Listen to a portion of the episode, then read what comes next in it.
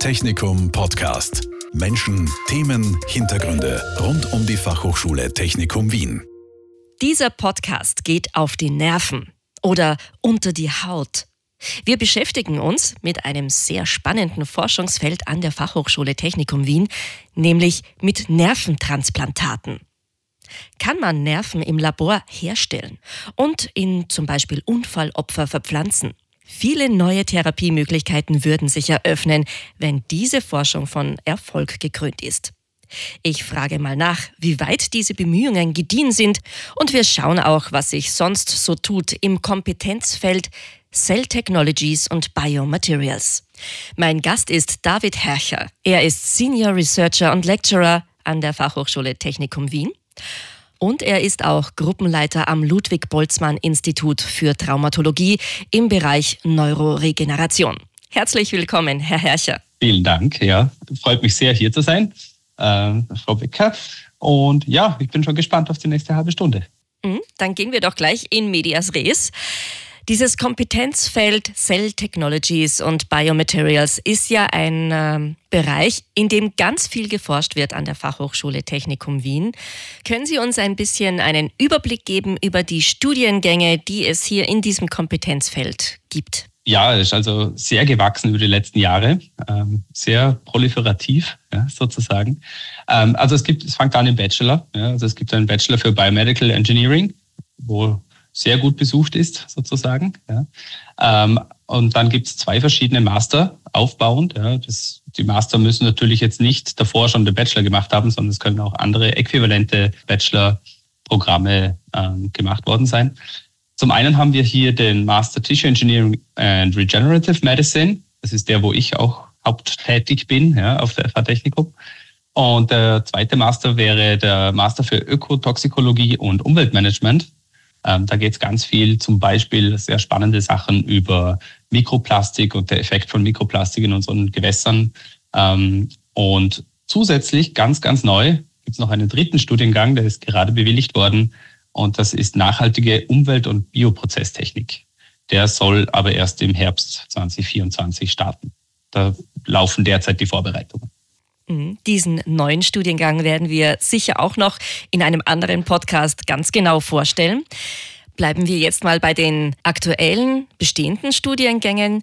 Wir haben ja vorhin schon erwähnt, es wird da unheimlich viel geforscht. Da gibt es ganz viele verschiedene Themen, derer sich die Studierenden annehmen. Können Sie uns da ein paar Beispiele nennen? Also ich bin in ein paar Sachen beteiligt, ja, relativ breit aufgestellt im Master Tissue Engineering and Regenerative Medicine. Es gibt auch ein paar Projekte, wo ich nicht beteiligt bin oder einige sogar. Ja. Also da geht es um DNA-Sequenzierungen zum Beispiel. Das sind sehr spannende Projekte. Das heißt Sequence Tissue. Dann gibt es neue Technologien wie zum Beispiel das Wissens-Knock-In. Da geht es darum, CRISPR-Cas9, das kennen jetzt schon die meisten Leute, diese Genschere äh, wird hier beforscht und auch etabliert, damit die Studierenden hier an der FH Technikum auch wirklich die Top-Notch, die neuesten äh, Methoden auch lernen, auch hands-on lernen. Und der dritte Teil, wo ich nicht beteiligt bin, ist diese Histozytometrie. Da geht es um Histologie, also Gewebemorphologie, sich genauer anzusehen ähm, und das auch hier äh, auf der FH Technikum zum Etablieren, dass wir hier die neuesten Geräte und auch computerunterstützte Methoden haben. Und der, die Forschungsgebiete, wo ich beteiligt bin, das sind im Großen und Ganzen drei. Ähm, da haben wir zwei größere Projekte. Eines wäre das Major Tissue Projekt. Das ist quasi ein Doktoratskolleg gemeinsam mit der TU Wien. Das umfasst fünf verschiedene PhD-Studenten und Ihnen und wird immer co-betreut von der FH-Seite sowie von der TU-Seite. Ja, also jeder PhD-Student hat zwei Betreuer. Ja, das ist nicht immer einfach, aber kann auch zum Vorteil gereichen sozusagen. Hier geht es darum, wirklich mature, heißt also fertig ausgebildetes oder richtig, äh, richtig ausgebildetes Gewebe herzustellen. Ja, es geht um Geweberegeneration, aber auch um Modellsysteme zum Beispiel zu generieren, an denen wir dann testen können, ob zum Beispiel eine gewisse ähm, regeneratives oder therapeutisches Medikament funktioniert überhaupt, bevor wir zum Beispiel in In-vivo-Versuche, also in, ins Tiermodell gehen müssten. Ja. Also auch da ein großer Fokus auf diese drei R, die Reduce, Refine, Replace von Tierversuchen.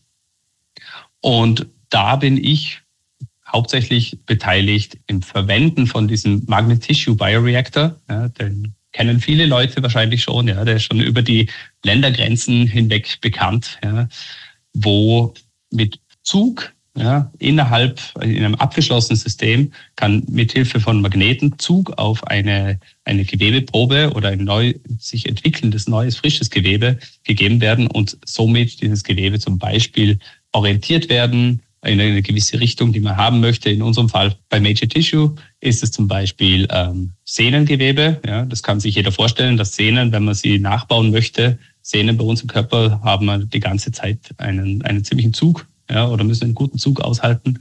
Äh, das probieren wir zu, zu etablieren. Und das zweite Gewebe für dieses Major Tissue äh, Projekt wäre Muskel, ja, wo ein äh, PhD-Student versucht, künstliche Muskelstücke wachsen zu lassen und die dann trainieren mit diesem Major Tissue Magnet Bioreaktor. Das zweite große Projekt, wo ich dabei bin, das ist auch ein äh, Stadt Wien-Programm, äh, das wäre das Immune Tissue. Ja, da geht es um nicht, nicht mit diesem Bioreactor, kann aber auch mit, also Bioreactor kann dort auch verwendet werden. Äh, hier geht es aber darum, eine Plattform zu etablieren, eine Testplattform zu etablieren für Implantate. Ja, also in der, in der Medizin, jeder, der einen schweren Unfall schon mal hatte und vielleicht einen Marknagel durch einen Knochen bekommen hat, nachdem der Knochen gebrochen ist oder eine Platte oder was auch immer, ja. Oder es gibt auch für Hernien, also für Leistenbruch gibt es so Netze, die man einlegen muss, damit das nicht wieder passiert. Also es gibt ganz viel quasi Fremdmaterial, das in den Körper eingebracht wird. Und bisher wurde dieses Material, musste immer auch getestet werden in zum Beispiel Tierversuchen, ob das überhaupt äh, funktional ist und ob es Ab Abstoßungsreaktionen hervorruft. Ja. Und im Zuge von diesem Projekt wollen wir das quasi in vitro eine Testplattform etablieren, wo das finale Ziel ja, ist, dass wir rein theoretisch, wir wissen, ein Patient bekommt Biomaterial X und wir wissen aber nicht, ob der Patient oder die Patientin auf diesen, auf dieses Biomaterial reagieren wird ja? und ob das in einer positiven oder in einer schlechten Richtung passieren wird.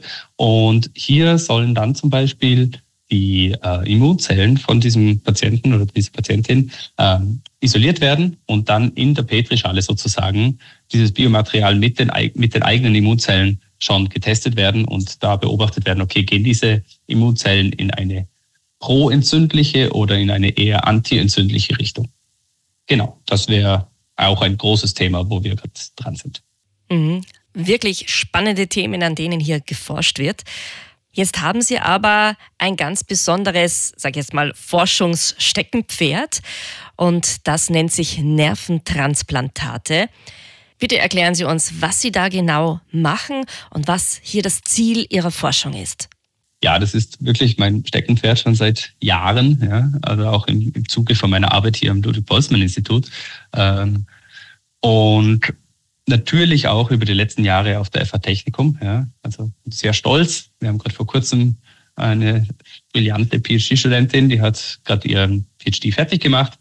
Ähm, Im Zuge von diesem äh, Projekt und dieser Forschungsfrage die Frau Corina, Frau Dr. Carina Romada, muss man jetzt sagen. Ja. Ähm, und es geht um Nerventransplantate. Genau. Und wo, warum brauchen wir Nerventransplantate für alle, die das vielleicht nicht so geläufig haben? Ähm, also wenn wir eine Verletzung haben, ganz klassisch zum Beispiel die häufigste Verletzung, Nervenverletzung mit Abstand ist Fingerverletzung. Ja?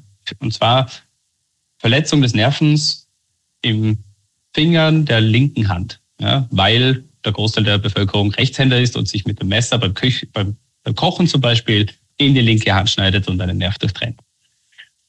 Prinzipiell ist es so, dass die peripheren Nerven, also das sind quasi alle Nerven, die unsere Muskeln steuern und äh, über die wir empfinden. Ja. Äh, Im Gegensatz dazu das zentrale Nervensystem wäre zum Beispiel unser Hirn und unser Rückenmark. Das periphere Nervensystem hat prinzipiell eine sehr hohe regenerative Kapazität. Also das kann gut regenerieren, wenn es die richtigen Voraussetzungen vortrifft. Ja? Das heißt, in einem, diesem Fall zum Beispiel, ich schneide mir mit dem Küchenmesser mich blöd in die Hand, ich trenne einen Fingernerven vom Zeigefinger zum Beispiel, dann muss ich natürlich ins Spital und der Chirurg dort würde die zwei Enden des zerschnittenen Nerven suchen, immer finden und einfach direkt zusammennähen. Ja?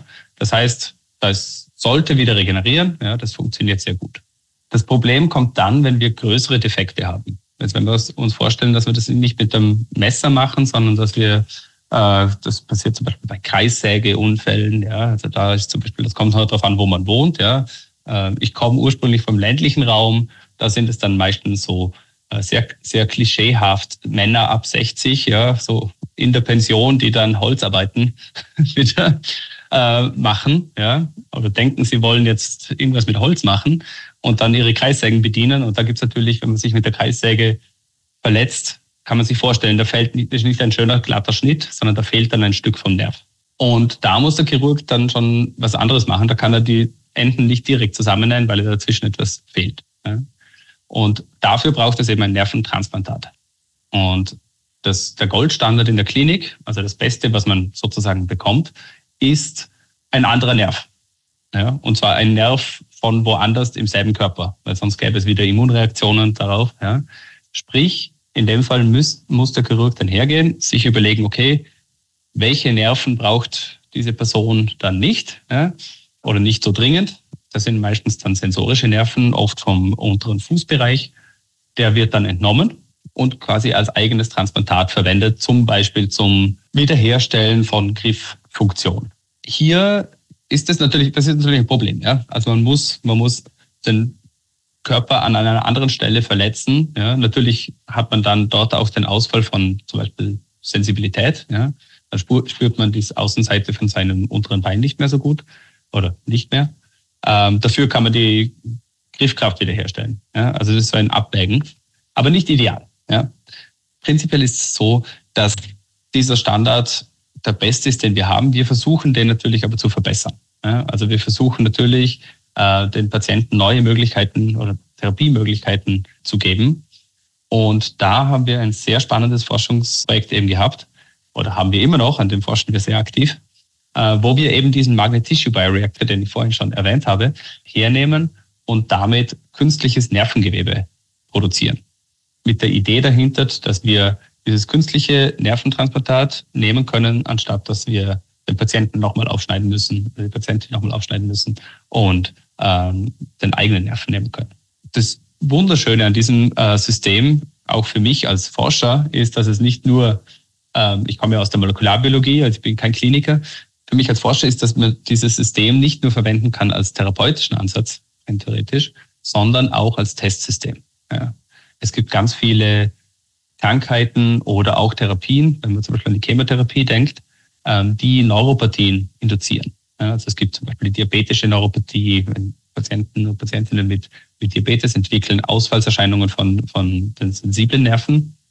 Das hat dann oft Langzeitfolgen wie zum Beispiel dieser diabetische Fuß oder Ulcera, die nicht heilen, ja, weil die Patienten bekommen diese Druckstellen erst, weil sie nicht spüren, dass sie äh, zum Beispiel immer auf derselben Stelle liegen oder stehen mit dem Fuß. Ja, und da Druckstelle bekommen und spüren es nicht, weil die Nerven beschädigt sind durch ihre Diabetes. Ähm, oder bei der Chemotherapie, da gibt es gewisse Chemotherapeutika, die eine Art von Nervenschaden ähm, nach sich ziehen und auch schmerzhafte Neuropathien ähm, ausbilden.